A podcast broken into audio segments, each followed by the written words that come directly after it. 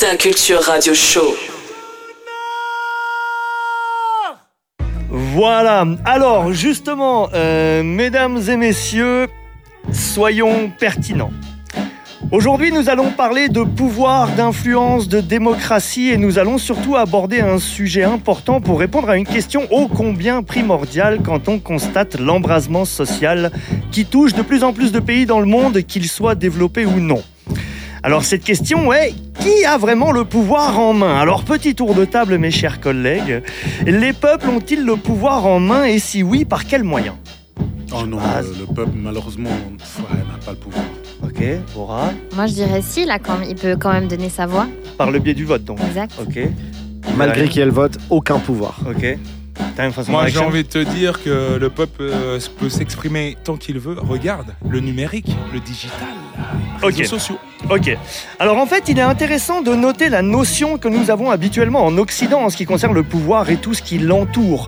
On parle d'État démocratique souverain avec des élections en place pendant lesquelles le peuple élit ses représentants, députés, sénateurs et présidents. Mais est-ce suffisant? Il suffit de voir juste ce qui se passe à côté de chez nous. Euh, un président mal aimé qui est réélu parce que la population est quasiment obligée de voter contre l'autre candidate, qui fait passer des lois délétères par des outils constitutionnels utilisés à foison quand ceux-ci ne sont censés qu'être utilisés que de façon exceptionnelle. Donc dans ce cas de figure, le pouvoir est-il toujours dans les mains du peuple? Shabazz? Toujours pas. Bora Je sais pas, tu parles de. Tu parles de. Fais une De nos voisins. s'il te plaît. Oui, bah oui, je l'ai dit.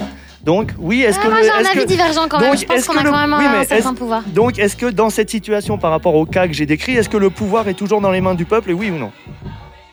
Voilà. Là, non. IVN Pas du tout. Ok. Alors malheureusement, ce n'est pas la première fois que le peuple se retrouve privé de ce pouvoir, pouvoir qui n'est pas seulement confisqué par les élus. Qu'en est-il de celles et ceux qui prennent des décisions qui influent sur vos vies, qui conseillent fortement sans dire qu'ils tiennent par les couilles, euh, pardon, par la main nos dirigeants, et ce sans jamais n'avoir été élus par quelque peuple que ce soit? Est-ce que vous voulez des exemples? Volontiers. Oui, ça oui. Ah, Vas-y. Oui, vas-y. Allez. Ok.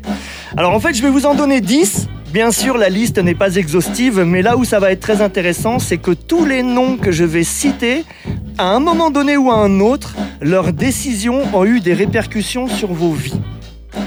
Ursula von der Leyen, présidente de la Commission européenne depuis 2019. Klaus Schwab, fondateur et président du Forum économique mondial depuis 1971.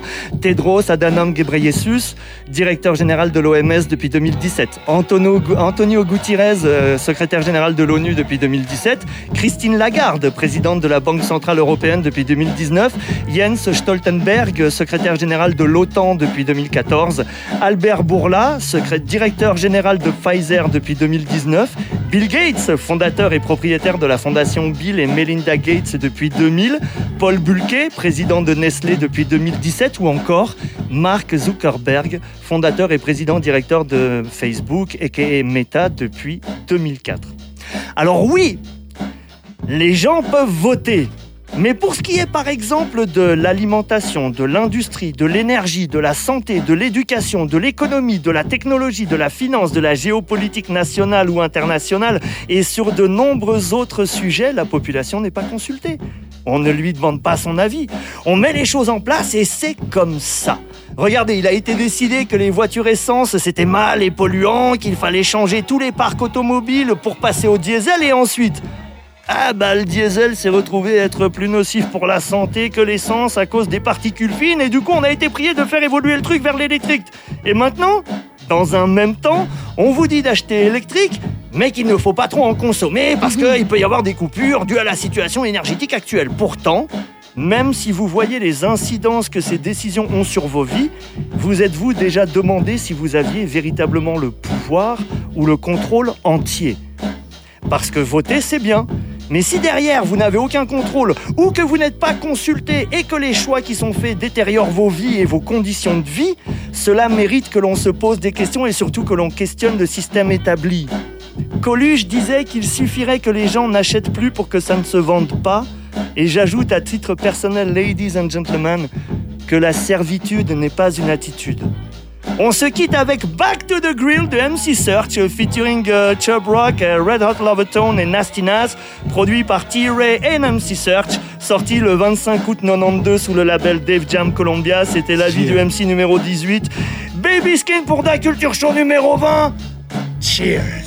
Du bruit pour Baby. Skin, s'il vous plaît. Hein Yes. Ta culture radio show.